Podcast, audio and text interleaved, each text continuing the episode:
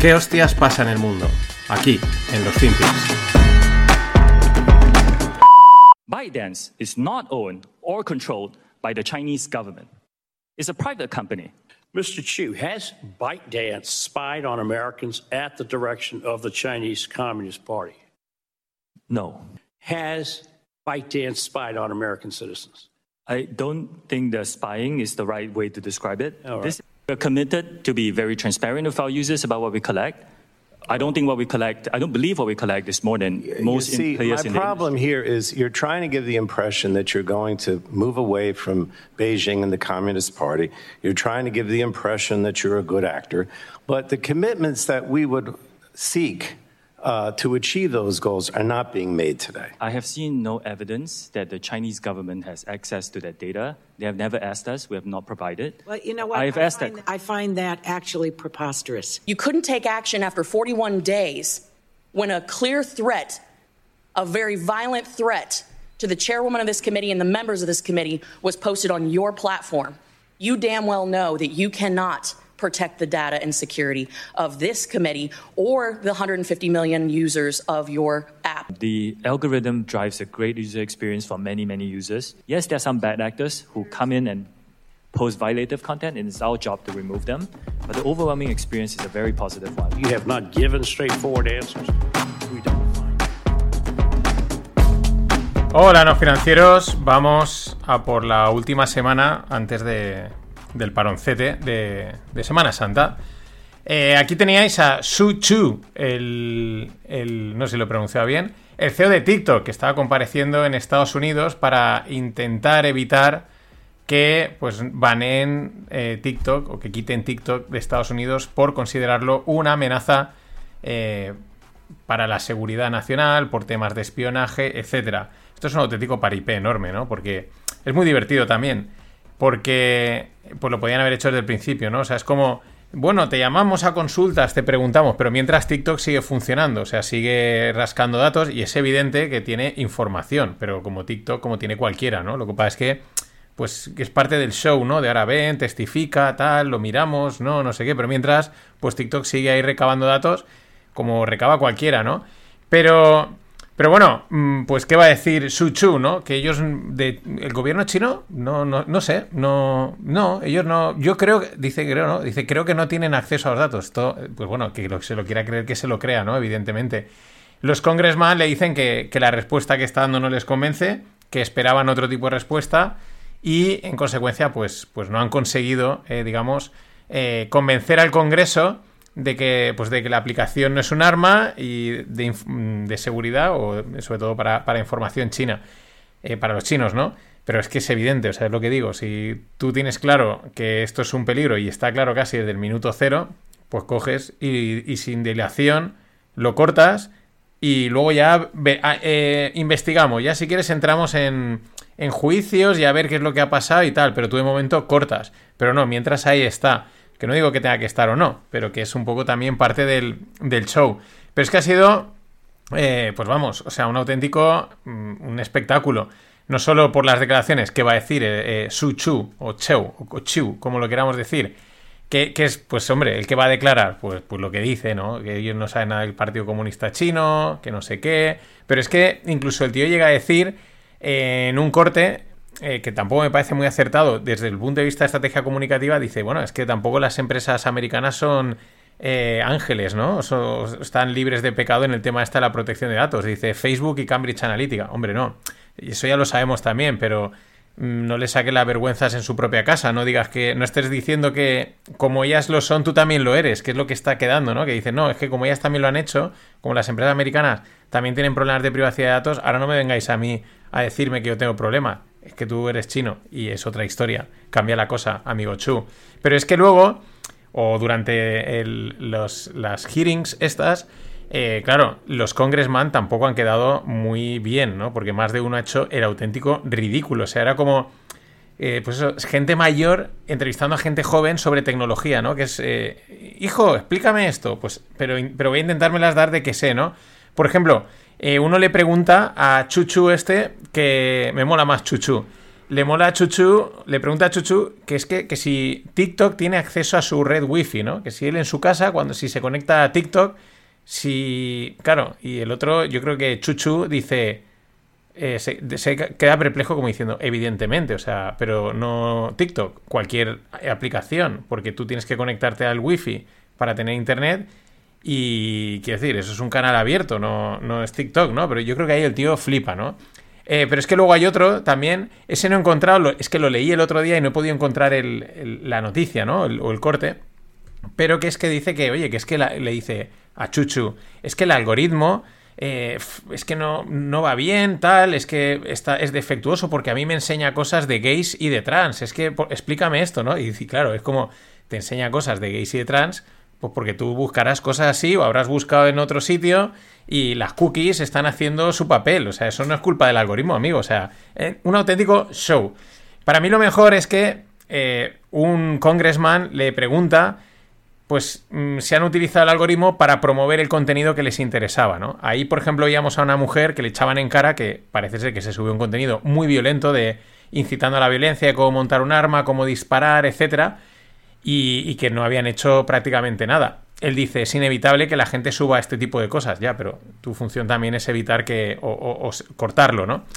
Pero volviendo a este congressman, le pregunta si ellos habían pues manipulado algoritmos para potenciar ciertas cosas y dice, bueno, sí, eh, por ejemplo, a Taylor Swift, dice, pero por, por, motivos comerciales. No explica si Taylor Swift les ha pagado o no, pero a lo mejor dijeron, oye, Taylor Swift tiene tirón, pues vamos a darle vidilla y, y Taylor Swift, que no lo necesita, pues pum, otro boom más que se lleva eh, de, de, popularidad, ¿no? O sea, el, el, tema del control de los algoritmos y de lo que potencian, pues, pues es a dedo, en pocas palabras. That's good stuff. That's good stuff. Pero bueno, dejamos ya TikTok porque no son los únicos con problemas en Washington. A los criptos aún les siguen dando y les siguen cerrando el cerco. Lo que pasa es que ya no se habla tanto de ellos. Eh, por ejemplo, a Justin Sun, el de Trump, pues también, que si tres firmas eh, le han metido la SEC, eh, lo están investigando. Por tres firmas afiliadas a su, a su nombre o a su empresa eh, por vender criptos de forma ilegal y ahora no me acuerdo qué otro era, lo tenía por ahí guardado, eh, lo mismo, ¿no? O sea, les están dando y siguen cerrando el cerco al mundo cripto de una manera bastante fuerte, pero que esto tampoco ahora ya, ya nos sorprende. That's good stuff. Y, y hablando también de problemas, eh, Hindenburg Research, que es la empresa de la que descubrió lo de la Dani, este, el, el indio, es una empresa de short selling, ¿no? Hacen, eh, buscan empresas que en realidad eh, pues son una estafa o tienen problemas y se ponen cortos. Hacen unos informes muy profundos, muy, muy elaborados y pues apuestan a la baja. Pues ahora atacan, o, su punto de mira, su último informe va contra Jack Dorsey y su empresa Block, que antes era la llamada Square. Dicen que hay fraude, que aproximadamente entre un 40 y un 75% de las cuentas de la aplicación de Cash App, que es la aplicación de pagos dentro de Square o ahora llamada Block, eh, serían falsas y podrían haber hecho eh, pues, movimientos fraudulentos. Claro, esto también conecta con la petición que hacía Elon al comprar Twitter de decir, oye, yo quiero saber cuántas cuentas falsas, ¿no? Igual es un patrón que ha manejado Dorsey, oye, echa la ley, echa la trampa, en el lejano este de Internet, en los primeros inicios, pues valía todo. Hablando de Twitter, pues mientras Elon pues sigue haciendo sus pruebas en Twitter, que de repente un día no, las búsquedas no van, esto sí, porque él está cambiando cosas, pero también va al dólar, al dólar, dólar, dólar, a hacer pasta, a hacer caja. Eh, ya sabemos que si pagas 8, 9, 11 euros o dólares al mes, tienes el, el check, el blue, pero es que ahora han empezado a quitar los checks y los, los blue checks a los que lo tenían porque antes se lo daban pues por ser una empresa conocida o por ser un personaje conocido, pues cogían y, y lo validaban y, se, y le daban esa certificación, ¿no? Eso lo empezaron a quitar hace poco, de tal manera que tienes que pagar, pero ahora resulta que si es una empresa o una institución en Twitter y quieres ese verificado vas a tener que pagar mil dólares al mes. Mm, no sé, tampoco, me, tampoco lo veo tan mal, porque al final, no sé si mil es mucho, pero evidentemente deberán de pagar más, porque eh, hacen bastante negocio. Tú coges, por ejemplo, una cuenta como Bloomberg, que tiene tropecientas cuentas, que tiene tropecientos mil seguidores, y un check hace, es bastante importante, le da difusión, etcétera, y se hace pasta a raíz de eso, pues lo normal es que tenga que cobrar. No sé si mil dólares es mucho o poco, eso ya lo tendrá que valorar cada uno. Pero ahí está Elon, clink, clink, clink, clink, clink, clink, intentando hacer algo tech rentable. Y finalizando con esta parte, eh, la segunda ronda de despidos en Silicon Valley ya ha empezado. Tal y como ha acabado la primera, recordemos que prácticamente todas las tecnológicas pues, han despedido entre un 10 y un 20% de las plantillas, algunas 10, 15 por ahí han estado, pues ha habido otra segunda ronda. Eh, Amazon va a despedir a otros 9.000 empleados, o sea, se van a ir ya a un rango de entre un 20 y un 30% de plantillas despedidas. Estos son los primeros, van a ir uno detrás de otro. Creo que Facebook también lo publicó y no sé si lo comenté. Comento ya tantas cosas que ya no sé lo que comento y lo que no. Pero vamos, que viene la segunda rondita y, ahí están, haciendo eficiente el sector tecnológico.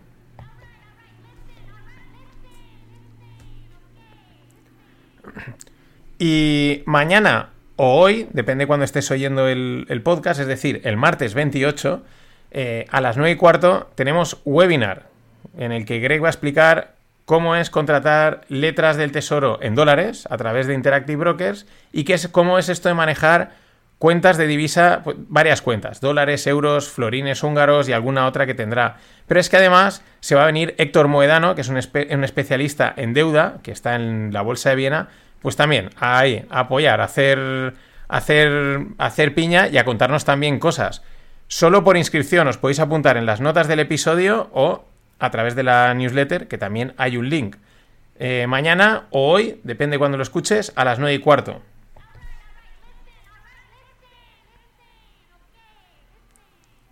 Y bueno, vamos un poquito de inteligencia artificial, porque es, vamos, es la ola que ha llegado para arrasarlo todo y quedarse.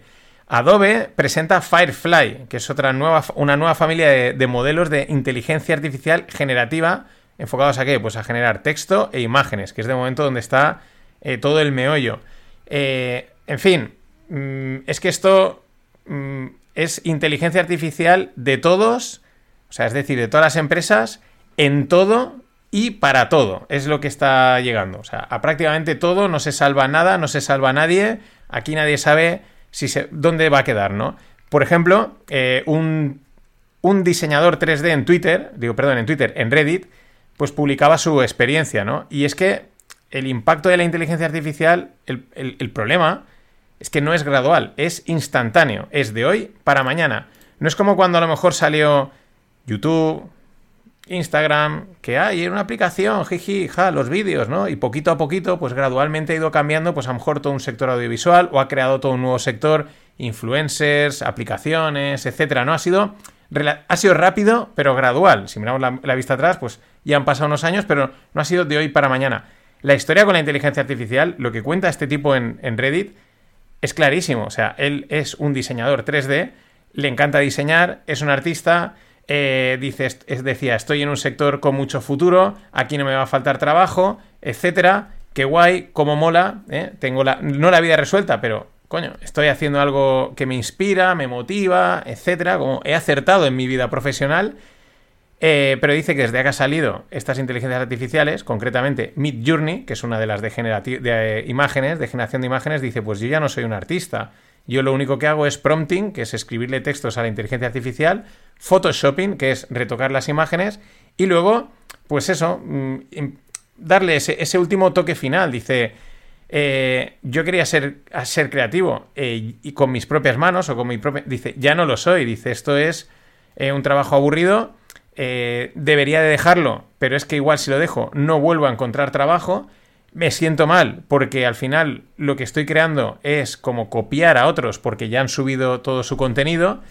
Y, en fin, que de la noche a la mañana, dice, y hay otra gente que no tiene trabajo, se está quedando sin trabajo. Es decir, de la noche a la mañana no ha sido gradual, es hoy haces esto, mañana ya no lo haces y haces esta otra tarea que es muchísimo más aburrida y aún puedes tener suerte de que a lo mejor pues tienes trabajo.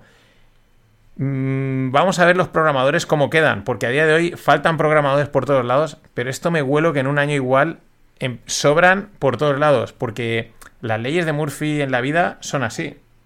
That's good stuff. That's not good stuff, o sí, depende de quién lo mire y de la inteligencia artificial al espacio, que es la siguiente frontera. Recordad que los Estados Unidos tienen ya una fuerza espacial de combate, o, un, o una división, una... Sí, una división de, de- de- para combatir en el espacio. Pero bueno, algo un poco más divertido y más de lo que toca.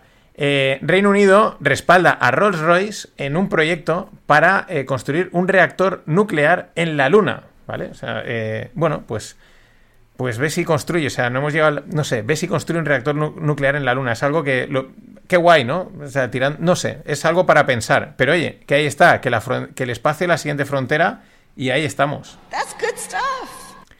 Y luego algo que me pasaban por el Telegram de no financieros. eh, recordad que tengo dos hay dos Telegrams. Está el del Stonks Volan Primas, que es donde pues, se habla de mercados y tal. Eh, todo relacionado con la tertulia que tengo con Greg. Y luego está el de no financieros, pues donde pues, bueno, comentamos así algunas cosillas, algunas noticias. No somos muy intensos. Es un, es, es un grupo agradable en ese sentido. No son de estos que no paran de escribir. O no somos, porque yo a veces escribo, otras veces no. Depende. Depende cómo me pille. Pero bueno, me pasaban esta noticia y es que. eh, una firma canadiense de inversión ética llamada Ethical Capital Partners, o sea, de ética, eh, pues ha comprado eh, Pornhub, ¿no? El portal porno, pues creo que es el, no sé si es el principal o el número uno, el número dos, el número tres, los principales. Claro, la pregunta es, ¿es ético o no es ético el porno? Mm, ¿O por qué no puede ser ético el porno? Todo depende, ¿no? Pero es también llamativo. Eh, depende, porque claro, no es lo mismo que sea gente que está ahí subiendo sus vídeos de manera voluntaria que se- gente que esté forzada. Yo creo que ahí estaría la línea de lo ético. Pero llama la atención. Y al final, oye, es que las cosas como son. El sexo, el juego y el alcohol, esos son negocios que son máquinas de hacer cash. That's good stuff. Y por último, una despedida importante. Ha muerto eh, Gordon Moore a los 94 años, que es el fue el cofundador de Intel y autor pues, de la célebre ley de Moore, que es la que, bueno, que, pro- que pronosticaba a cuánto se iban a duplicar eh, la capacidad de procesamiento de los procesadores y se ha cumplido desde que, desde que la dijo, pues ya no sé en qué año.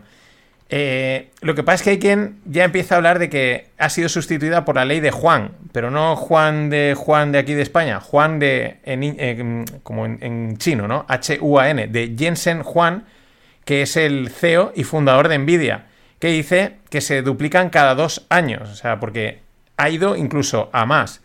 Mm, Bueno, eh, por cierto, hilando todo, inteligencia artificial, Nvidia, etcétera. Ha sido Nvidia la que al sacar su tarjeta A100 ha dado un salto en la computación de estas tarjetas porque no sé cuántos billions, o es que es una barbaridad de microprocesadores o de, no sé, que llevan en un, pelo de, del tamaño de un pelo de una persona, caben no sé cuánto, bueno, una locura de, de procesadores. Bueno, al sacar esta tarjeta A100 ha conseguido dar un salto en la computación que es la que ha permitido a prácticamente todas las inteligencias artificiales dar ese salto que estamos viendo ahora. Todo gracias a, Nvidia. Esto es una impresión. Lo que pasa es que con la burbuja tecnológica, pues la enviaron que a ver quién entraba ahí. Bueno, mañana, resumen del trimestre. Always look on the bright side of life. Always look on the light side of life.